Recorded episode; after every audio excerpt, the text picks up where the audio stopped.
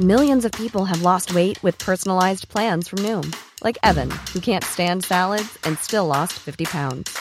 Salads, generally, for most people, are the easy button, right? For me, that wasn't an option. I never really was a salad guy. That's just not who I am. But Noom worked for me. Get your personalized plan today at Noom.com. Real Noom user compensated to provide their story. In four weeks, the typical Noom user can expect to lose one to two pounds per week. Individual results may vary.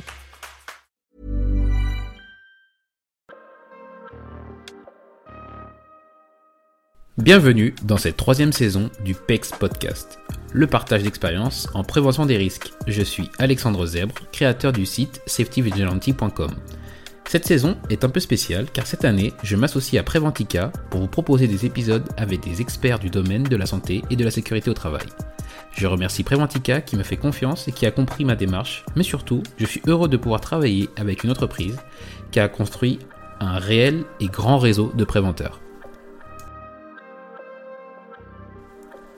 Dans ce nouvel épisode, j'accueille Michel Debout, qui a commencé comme médecin légiste et qui est aujourd'hui connu pour son expertise sur la prévention du suicide dans le milieu professionnel. Nous échangeons sur comment prévenir ces situations dramatiques et comment prendre soin des vivants avant tout. Cet épisode est le deuxième enregistré au Salon Préventica de Paris. Bonne écoute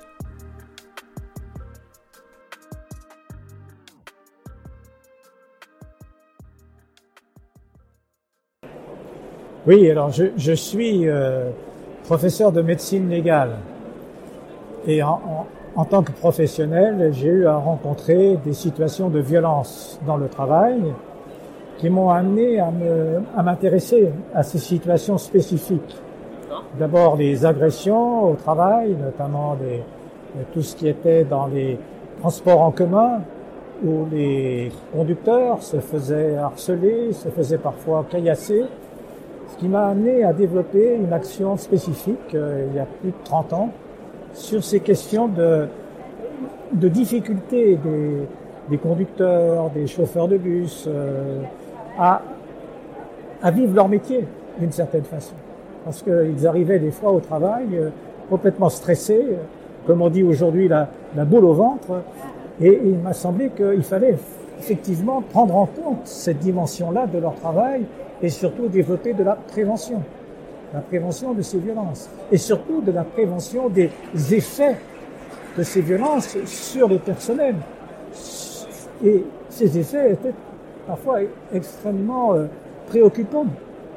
On m'avait même dit qu'un un des chauffeurs venait au travail armé, mais armé, armé par une arme de poing, par une arme à feu, pas par une barre de fer, pour, non, une arme à feu.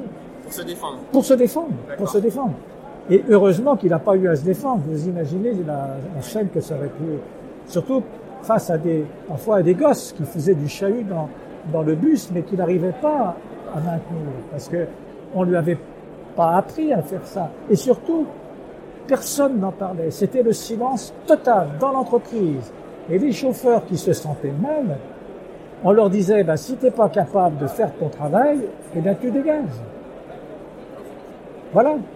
Ah bah alors, vous attaquez tout de suite par un, un, exemple, si je puis dire, qui est assez, qui est assez évocateur, mais comment, euh, comment vous vous caractériseriez une situation qui peut justement amener à, dans cette situation euh, très à risque, où euh, ben, une personne a besoin de se sent tellement en, en danger qu'elle a besoin de se défendre, Oui. ou en tout cas en, en situation euh, tellement, je sais pas si c'est le mot, mais précaire pour sa propre sécurité qu'elle euh, que voilà, elle développe ses, ses, ses mécanismes finalement. Alors, c'est vrai qu'à partir de là, j'ai- j'ai compris que, que le travail, qui normalement est, est source de bien-être, euh, on, on travaille évidemment pour euh, gagner sa vie, comme on dit, mais on travaille aussi parce que c'est un, un lieu de, de contact, de, de relation avec les autres, euh, où on se sent utile. Celui qui travaille se sent utile. Et tout d'un coup, non seulement il n'est plus utile, mais il est en conflit avec ses propres usagers. Ce qui est complètement paradoxal.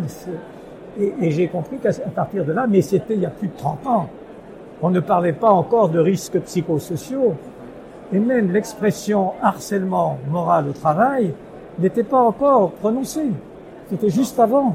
Donc vous voyez, il y a eu tout ça en même temps, et parce que je m'étais intéressé à ces situations de violence au travail, eh bien, j'ai été un peu dans la boucle et j'ai été un de ceux qui a parlé à ce moment-là de harcèlement moral au travail, d'épuisement professionnel et, de risque psychosocial au travail. Et tout ça m'a amené à être un des, des spécialistes, j'aime pas trop ce mot, mais enfin reconnu comme tel en tout cas. Qui a plus d'expérience sur le sujet. Quels sont les facteurs de la, la, situation qui va conduire à cette, euh, à cette, à cette dérive? Eh bien, c'est d'abord le, le silence, la non-reconnaissance, c'est-à-dire l'inversion des responsabilités. Ce, ce, ce, conducteur, il faisait bien son boulot. Seulement, il était mis en échec par le comportement de jeunes. Et ces comportements-là, c'était pas à lui de les régler. C'était une question de l'entreprise tout entière et une question même de la société, de la ville. Pourquoi de tels agissements par des bandes de, de gosses, même euh, certains étant d'ailleurs même dangereux, pouvant être dangereux. Et, et c'était des questions à poser à ce niveau-là. Et finalement, les conducteurs n'en étaient que les victimes. Mais les victimes qui n'avaient pas le droit de parler, qui n'étaient pas reconnues. C'est-à-dire qu'elles n'avaient pas le droit de parler à leur, euh, enfin, à leur hiérarchie, à leur hiérarchie, à leur hiérarchie, aux passagers, mais à leur hiérarchie d'abord. Et la hiérarchie, encore une fois, les dévalorisait en disant si toi tu n'es pas capable de faire régner l'ordre dans ton bus, c'est que tu n'es pas compétent. D'accord. Voilà ce qu'on leur disait.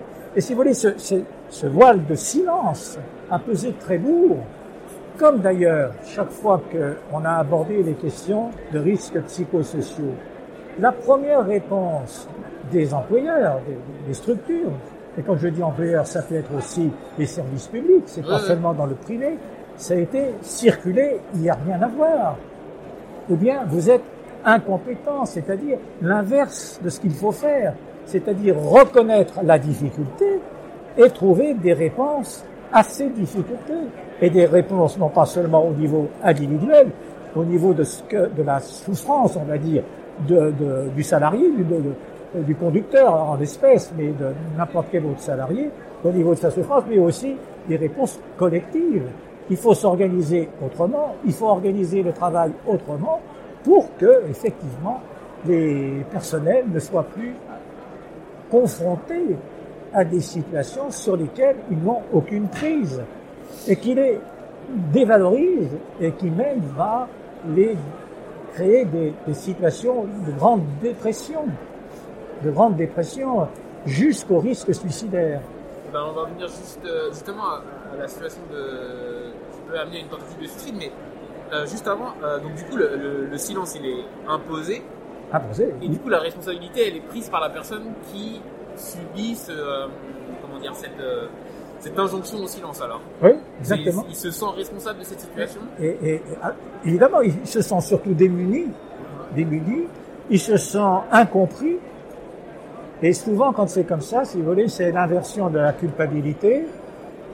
Tout ça, c'est peut-être de ma faute, puisque je ne trouve pas de, de réponse ailleurs, puisqu'on me dit pas que, que il y a effectivement des problèmes qu'il faut qu'on règle, puisque on est dans le déni de ce que je souffre ou de ce que je ressens, alors c'est que certainement c'est moi qui suis en, qui suis en cause. Et vous voyez comment ça, ça, ça va, c'est une, une spirale complètement descendante. Ça, ça tire la personne vers, vers euh, des sentiments d'échec, d'incompétence, de dévalorisation et, et, et souvent de, de dépression. Quoi. Et de dépression. De Alors dépression. du coup, vous parlez de, de spirale. Euh, finalement, malgré, euh, malgré ce qu'on peut essayer de combattre euh, essayer de, de, mettre en place, euh, il y a encore beaucoup de personnes qui, qui vont se sentir dans cette situation où, euh, où le silence a imposé, où elles se sentent voilà, de, euh, responsables de la situation ou ça peut les mener à la dépression. Oui. Mais toutes ne vont pas avoir les, des idées suicidaires pour autant. Non, heureusement. Qu'est-ce qui va faire que personne peut aller jusqu'à cet extrême-là? Alors, ce qu'il faut comprendre, c'est qu'est-ce que c'est que le risque suicidaire? Parce que, évidemment, on en parle en général, mais il faut aussi en parler en particulier. On a compris qu'un suicide n'est jamais un acte totalement impulsif. C'est-à-dire que on ne connaît pas de, de personnes qui euh, alors qu'elles, euh, je sais pas, elles sont en train par exemple, de, faire cet échange entre nous. Et là, tout d'un coup, je me lève et je me précipite. Imaginons qu'on soit au, cinquième étage, que je me précipite pour me suicider. Non, La- la- l'acte suicidaire participe d'un processus qu'on appelle la, crise suicidaire. C'est-à-dire que la personne est d'abord traversée par des pensées de son propre suicide, des pensées de se suicider, parce que euh, elle a des, difficultés dans la vie, quel, que soit l'ordre de ces difficultés. Ça peut être des difficultés au travail, mais ça peut être aussi des difficultés personnelles, conjugales, familiales, sociales, enfin, toutes sortes.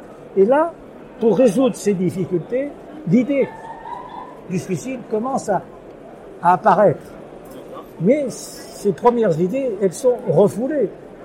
Parce que, évidemment, chacun n'a pas comme ça, euh, comme pulsion essentielle de disparaître. Il y a, heureusement, au, au fond de chacun de nous, une pulsion de vie, et pas de pulsion de mort. La pulsion de vie est là, elle est présente. Mais ces idées suicidaires commencent à percuter ça. voyez et alors, au début, elles sont mises de côté, et puis après, elles vont commencer à se, à être de plus en plus obsédantes. Elles vont finir par envahir la pensée. Et le suicide, qui au départ était une des solutions, devient la solution. Et la solution Devient à la quoi solution. À la solution Eh à la ben, fin de la... à, à toutes les difficultés que rencontre la personne et qu'elle peut pas, qu'elle peut pas dépasser, que- qu'elle n'arrive pas à dépasser. Elle n'a pas les, les moyens de le faire. Et comme en plus, elle est dans sa solitude, puisque on peut pas parler. On peut pas parler. Sinon, ça se retourne. C'est pire. Si on parle, ça se retourne contre soi. Donc, voilà. Alors, cette idée, cette pensée suicidaire va comme ça envahir la pensée et va devenir, comme je vous le disais, la solution. Et jusque-là, on peut encore intervenir, justement, par la parole, par l'échange, par la prise en charge. Mais si on n'intervient pas, une fois que le suicide est la solution, alors se construit ce qu'on appelle le scénario du suicide, c'est-à-dire répondre à, bien sûr, je me suicide, mais comment je vais le faire C'est-à-dire le mode suicidaire, hein, et c'est pas rien ce mode, hein, c'est pas rien. hein. Dans la représentation qu'on peut s'en faire, c'est où je vais me suicider, où je vais me suicider. Et cette question-là, elle se pose notamment lorsque le suicide est lié au travail. Souvent, je vais me suicider sur mon lieu de travail ou dans un espace proche de mon lieu de travail. Pour... euh, Enfin, l'attachement au travail, je comprends l'origine du mal, mais du coup, le lieu du suicide, c'est plus pour... euh, C'est pour attirer l'attention. Pour attirer l'attention Oui. et désigner du doigt que la responsabilité Et- aussi, là, plus. Exactement, pour faire le lien, pour que les autres fassent le lien, pour que les autres fassent le lien. D'accord. Vous voyez, c'est Et- pas c'est pas du tout neutre le lieu de- du suicide. Et d'ailleurs, depuis une trentaine d'années, il y a eu de plus en plus de personnes qui se sont suicidées sur les lieux de travail, alors qu'avant c'était très rare, c'était voire exceptionnel. Et puis troisièmement, c'est le jour. Quand est-ce que je vais me suicider? Et une fois que ce scénario est mis en place, alors il y a urgence. Il y a urgence parce qu'il y a un danger immanent. Immanent. Et si on n'est pas intervenu avant, alors ça risque d'être trop tard. Mais alors, alors là, vous êtes déjà sur l'intervention et, et on va en parler euh, notamment euh, par rapport à- aux actions ou ce qu'on peut vraiment mettre en place pour, euh, pour prévenir ces situations-là. Mais comment les détecter en fait? En- quand, Si je suis, bah voilà, je suis un préventeur Oui, et, et j'ai un collectif face à moi, oui. comment je peux détecter qu'il y a une personne qui peut être à risque ou, ou- ou qui peut être justement dans cette situation-là? Vous avez parfaitement raison. C'est c'est là où je, je viens au deuxième point, si vous voulez, de, de cette euh, discussion. C'est que je vous ai dit qu'il y a quelque chose qui, qui monte comme ça, qui, qui, qui fait que la pensée est envahie par l'idée de se suicider, petit à petit. Et dans cette montée-là, il faut savoir qui, qui est à risque. Est-ce qu'il y a des situations qui sont à risque de pensée suicidaire plus que d'autres? Et il faut les connaître, ces situations. Si on veut intervenir, il faut connaître ces situations parce que quand on aura quelqu'un dans son entourage qui répond à ces situations, alors là, on sera en alerte. Donc, si vous voulez bien connaître les situations, c'est ce qu'on appelle les facteurs de risque suicidaire. Il y a les facteurs de risque suicidaire, il y a à l'inverse aussi, ce qu'on connaît également, c'est les facteurs de protection du suicide. Par exemple, on sait qu'une personne seule est plus en risque de suicide qu'une personne qui a une vie familiale, qui a une vie conjugale, qui a une vie sociale importante, euh, ou qui a une vie même euh, spirituelle, si vous voulez. On sait que c'est des facteurs de protection. Donc, facteur de risque, facteur de protection, et aussi risque de passage à l'acte. Et on connaît bien les facteurs de risque maintenant, je, je, vais y revenir. Les facteurs de protection, on les connaît aussi, mais ce qu'on sait mal, c'est qu'est-ce qui va être l'événement déclenchant, pourquoi tout d'un coup la personne va passer à l'acte. Pourquoi on se dit euh, c'est maintenant ou c'est possible euh Pourquoi dans, dans un groupe de personnes, par exemple, celles qui auraient les mêmes facteurs de risque et les mêmes facteurs de protection, je dis bien les mêmes, enfin autant qu'on peut le, le, connaître si vous voulez, certains passeront à l'acte et d'autres ne le feront pas. Et ça, c'est encore mal connu. Si on connaissait mieux cette espèce de euh, d'engrenage du passage à l'acte, peut-être qu'on pourrait être encore plus efficace jusqu'au bout, si vous voulez. Et ça, on ne sait pas trop. Donc, on doit surtout agir sur les facteurs de risque. Et quand on est en milieu professionnel, eh bien, ce qu'il faut connaître, c'est les, les, facteurs de risque professionnels, les facteurs de risque dans le travail, qui sont des facteurs de risque suicidaires, de pensée suicidaire et donc de passage à l'acte suicidaire. C'est ça qui est important, c'est ça qu'il faut comprendre. Et on a beaucoup progressé depuis ces 30 dernières années. Parce que, encore une fois, quand j'ai commencé à m'intéresser à ces questions, on n'en parlait pratiquement pas. On n'en parlait pratiquement pas harcèlement moral au travail, on n'en parlait pas. Risques psychosociaux, l'expression n'était même pas connue en tant que, concept, que concept clinique même. C'était pas connu du tout. Alors, la prévention, évidemment, on en était très, loin. très loin. Et, justement, c'est assez rare de, de, commencer, enfin, c'est pas cohérent, on va dire, en termes de prévention, de commencer par, euh, uniquement par la, les facteurs de protection, par la protection, mais néanmoins, comment on peut agir justement sur cette protection auprès des gens? Parce que vous parliez qu'il faut que ce soit une personne, enfin, euh, on est plus protégé si on a un cercle familial, des choses comme ça, c'est des choses qui sont privées et qui sont assez. Euh, pour un professionnel qui vont être difficiles à, difficilement à agir dessus, mais comment, comment est-ce qu'on peut envisager de le faire? Ça, on, ne peut pas, en milieu professionnel, j'entends, on peut pas évidemment agir sur la vie privée des personnes, qui d'ailleurs est protégée, et c'est très bien ainsi.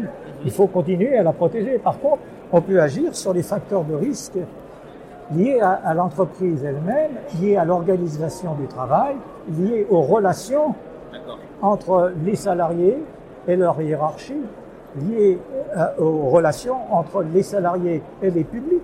Et les publics, je vous disais, l'agressivité des, euh, contre les, les, chauffeurs en commençant, et puis aussi des, des problèmes de relations entre salariés eux-mêmes. Il y a parfois des, des, relations très, très difficiles entre salariés de même niveau de, travail, si vous voulez, mais qui, pour des raisons X ou Y, il peut y avoir des discriminations dans le travail.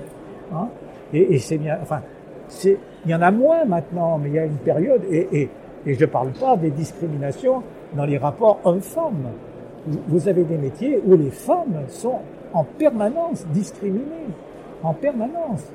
Et tout ça, on en a pris conscience, je vous dis, depuis une trentaine d'années.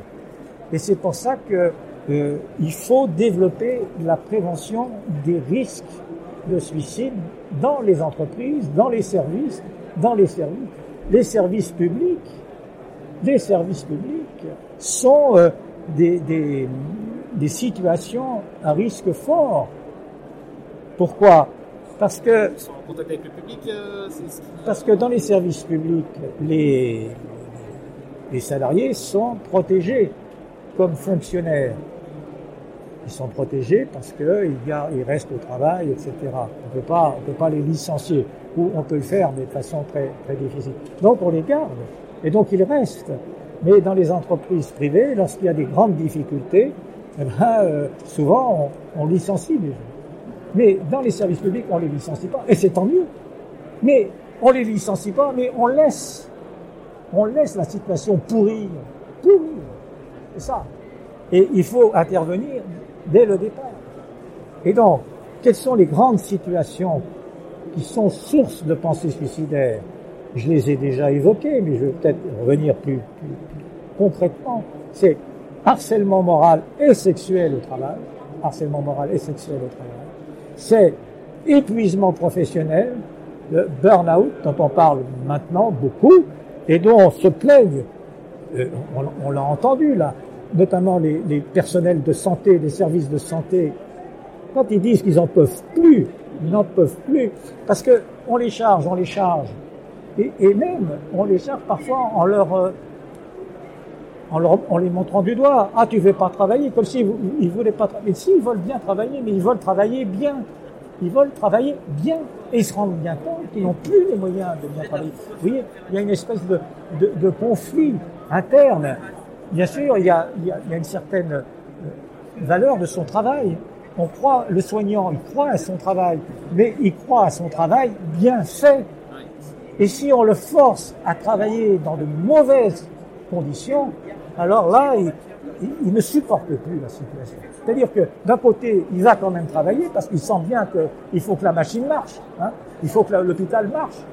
Hein, on ne va pas abandonner tout le monde. Il faut bien qu'il marche, mais en, en, allant travailler, eh bien, il y a cette espèce de sentiment profond que je fais mal mon travail. Et ça, c'est terrible. Mais ce sentiment, il vient aussi de sa conception de son travail bien oui, fait. Oui.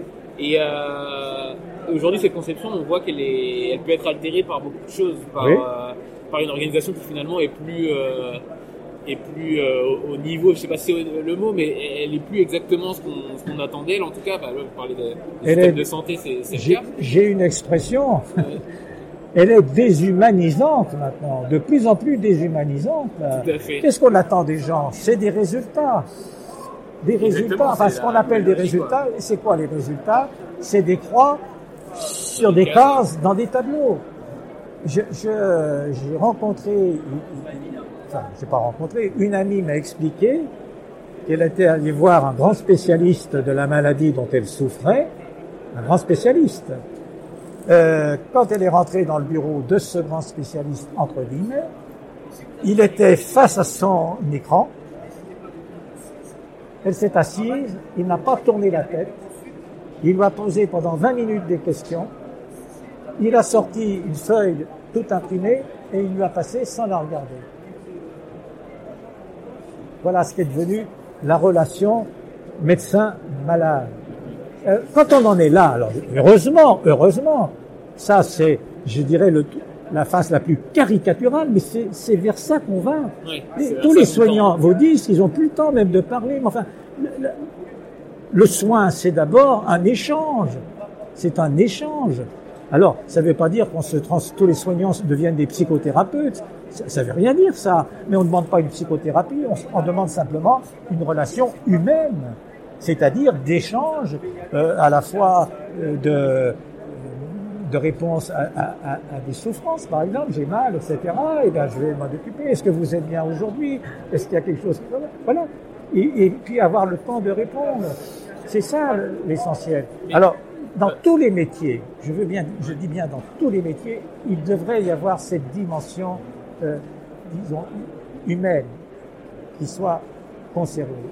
Or, la seule, la seule directive aujourd'hui, c'est de se passer au maximum des humains pour améliorer la rentabilité. À la limite, vous savez, c'est la fameuse entreprise sans ouvriers. Il, y en a qui rêvent à ça. Mais il faut, qu'on y réfléchisse. Qu'est-ce que ça veut dire? Ça veut dire que demain, demain, il y aura pratiquement plus de travail pour les humains. On le fera faire par des machines ou par des ordinateurs. Mais à quoi serviront les humains qui resteront? Parce que le travail est une... Alors, si vous voulez, je ne suis pas du tout opposé au progrès technologique, au progrès, au, au progrès robotique, c'est bien, mais à condition que ça soit un complément, que ça vienne en soulagement des travailleurs n'est pas à la place des travailleurs. Il faut Alors- préserver une place. Il faut préserver une place utile pour eux et pour la société. Alors je pensais pas qu'on aborderait, euh, qu'on aboutirait justement à des réflexions aussi euh, Général. presque, oui, générales, mais presque philosophiques, parce qu'effectivement là, ça, ça, ça nous amène à, à réfléchir même sur euh, voilà la place de la machine, la place de l'homme euh, dans, dans la société de demain. Je- alors, je, je vais juste recentrer un peu plus sur, sur notre échange, c'est-à-dire que dans cette conception qui est en train de qui est en train de d'évoluer, mais que ce soit de la part des organisations et de la part des salariés aussi. Je pense que ça, il faut pas le, le soustraire de l'équation parce que euh, les gens ne viennent plus avec les mêmes attentes quand ils viennent euh, dans une dans une entreprise, Oui, euh, à tort ou à raison. En tout cas, c'est des choses qui évoluent également. oui, Mais euh, pour un, moi du coup, je, suis- je suis toujours du côté des, des préventeurs qui essaient justement de, de travailler sur cet aspect de la prévention Oui. du risque en tant que tel oui. comment agir concrètement en fait. C'est-à-dire que euh, vu que tout ça est en train d'évoluer et que des organisations, euh, ben voilà, elles sont en train d'évoluer euh, pour te pour tirer vers quelque chose de différent. Comment comment les faire Eh ben, Qu'est-ce écoutez, qu'est-ce qu'on peut faire vraiment? il y, y a pour moi une règle. C'est croire en ce que dit le salarié ou la salariée. D'abord, commencez par ça. Si elle se plaint, ne pas dire elle se plaint pour rien, ou c'est une incompétente, ou je, ou je ne sais quoi. Non, commencez à croire. Si elle se plaint de quelque chose qu'elle vit comme anormal, alors là, il faut être vigilant. Vigilant, ça ne veut pas dire que forcément elle a raison, ça ne veut pas dire que forcément elle est en grande souffrance, mais c'est pas rejeter a priori parce que c'est une salariée, parce qu'elle ne veut pas faire son boulot, parce que ceci, parce que parce, parce que cela, alors que elle est en train, parce que on a normalement, enfin je veux dire, alors bien entendu qu'il y a toujours des cas d'espèce, bien entendu qu'il y a des, salariés qui pensent d'abord à, à- je le dis bien à ce niveau-là, je le dis pas comme citoyen, je le dis comme professeur, sous le prétexte que ces symptômes sont psychologiques alors ils ne sont pas objectifs. Eh bien, si les symptômes psychologiques sont objectifs, ils sont objectivables. Et je peux vous dire que quelqu'un qui a une dépression, je peux faire la différence en tant que professionnel entre quelqu'un qui est dépressif et quelqu'un qui ne le serait pas ou quelqu'un qui jouerait à être dépressif. Voilà. Donc, reconnaissance en maladie professionnelle et réaction dès la première alerte. Parce que sinon, alors, c'est la suite, c'est l'enquistement, c'est l'enquistement dans les pensées suicidaires et c'est même le risque. Heureusement, heureusement qu'ils n'en meurent pas tous, mais il y a quand même un grand nombre de tentatives de suicide et la tentative de suicide en tant que telle, en tant que telle, est déjà très grave. Voilà. Très bien. Bah, bah, écoutez, euh, pour aller peut-être plus loin et euh, alimenter nos réflexions, est-ce que vous auriez des, des ouvrages euh, que vous pourriez reco- recommander aux auditeurs? Oui, alors, je- évidemment, je, je, je vais parler des miens, mais, mais parce que j'ai, j'ai écrit sur ces, sur ces questions. Il y a d'abord un, un livre sur la, la médecine légale où, je, j'analyse les problèmes de violence au travail et, et des situations qui m'ont, qui ont fait que, en tant que médecin légiste, j'ai été amené à réagir sur ces problèmes de violence au travail, qui est- ça s'appelle le journal incorrect d'un médecin légiste, qui est paru aux éditions de l'Atelier et de la Fondation Jean Jaurès. Et puis un autre ouvrage, euh, Le suicide, un cri silencieux, que j'ai écrit avec Jean-Claude Delgène, qui est un grand spécialiste des problèmes de, de santé au travail, et qui est euh, paru aux éditions du Cavalier Bleu. Voilà. Et puis, il y a de grands auteurs sur ces questions, et euh, je ne vais pas en, en privilégier les uns ou les autres. Je me permets de parler des miens, parce que au moins, je sais ce qu'il y a dedans. Très bien. Mais alors du coup, pour terminer, ça va être, ça va reprendre un peu ce que vous avez pris, ce que vous avez apporté aujourd'hui. Mais euh, quel conseil vous auriez pour euh, quelqu'un qui qui, euh, qui s'est donné comme mission de travailler sur la prévention du suicide? Quel conseil à, à- à un jeune, en tout cas sur l'activité, euh, D'abord, vous pourriez lui donner pour Le premier pour conseil que je lui donnerais, c'est qu'il soit convaincu, qu'il soit convaincu qu'on peut prévenir le suicide. Il y a beaucoup de gens, contrairement à ce qu'on pense, il y a beaucoup de gens qui croient que le suicide, c'est fa- c'est une fatalité. Que ceux qui veulent se suicider, qu'on ne peut rien faire. De toute façon, qu'ils arriveront à se suicider un jour ou l'autre. Non, c'est faux, c'est faux. On peut prévenir le passage à l'acte suicidaire. Alors, on va pas les prévenir tous, tous les passages à l'heure. C'est pas vrai. On va pas éradiquer le suicide, mais on va le prévenir. Quand on sait les souffrances que provoque la mort par suicide d'un proche, d'un parent, d'un père ou d'une mère, on parle jamais des enfants de parents suicidés. On parle beaucoup des parents d'enfants suicidés. Et, c'est une épreuve terrible. Mais on parle pratiquement pas des parents, des enfants de parents suicidés. Qu'est-ce qu'ils deviennent, ces jeunes? Ils apprennent le décès par suicide de leur père, de leur mère quand ils ont 5 ans, 10 ans, 15 ans, à des moments de fragilisation de leur propre vie. Quel message ils reçoivent de la part de leurs propres parents, qui normalement leur a donné la vie. Donc si on donne la vie, c'est qu'on croit en la vie. Et ceux qui ont donné la vie, ils expriment qu'ils n'y croient plus en la vie. Alors, vous voyez cette espèce de paradoxe? Donc, il faut penser que oui, on peut prévenir le suicide. Après, une fois qu'on est convaincu de ça, en, sachant d'ailleurs que c'est pas facile, qu'il n'y a pas de recette comme ça, parce que s'il y avait une recette comme ça, euh, ça fait longtemps qu'on l'aurait employée. on est dans l'humain, voilà. Euh, on est dans l'humain, et il faut avoir le, le souci de l'autre. Il faut avoir envie d'aider les autres. Si on n'a pas envie, personne ne nous oblige d'aider les autres. Hein. On a le droit de, faire autrement. Hein. On a le droit de, choisir d'autres métiers. On a le droit d'être un, gestionnaire. On a le droit d'être un, financier. Ben, tout ça, c'est bien. Mais il ne faut pas mélanger les gens. D'accord. Très bien. Ben, Michel Debout, merci beaucoup pour, euh, cet entretien. Merci à vous. Merci. Et euh, merci d'avoir partagé avec nous euh, votre expérience. Merci d'avoir écouté cet épisode en entier. Si vous êtes toujours là, c'est que vous l'avez sûrement apprécié. Pour me donner votre avis, allez dans votre application de podcast préférée et laissez 5 étoiles à l'émission en allant dans la section notes et avis.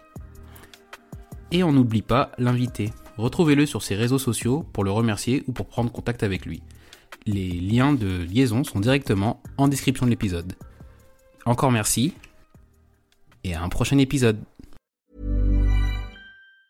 Mom deserves the best, and there's no better place to shop for Mother's Day than Whole Foods Market. They're your destination for unbeatable savings, from premium gifts to show-stopping flowers and irresistible desserts. Start by saving 33% with Prime on all body care and candles. Then get a 15-stem bunch of tulips for just $9.99 each with Prime. Round out Mom's menu with festive rosé, irresistible berry chantilly cake, and more special treats. Come celebrate Mother's Day at Whole Foods Market.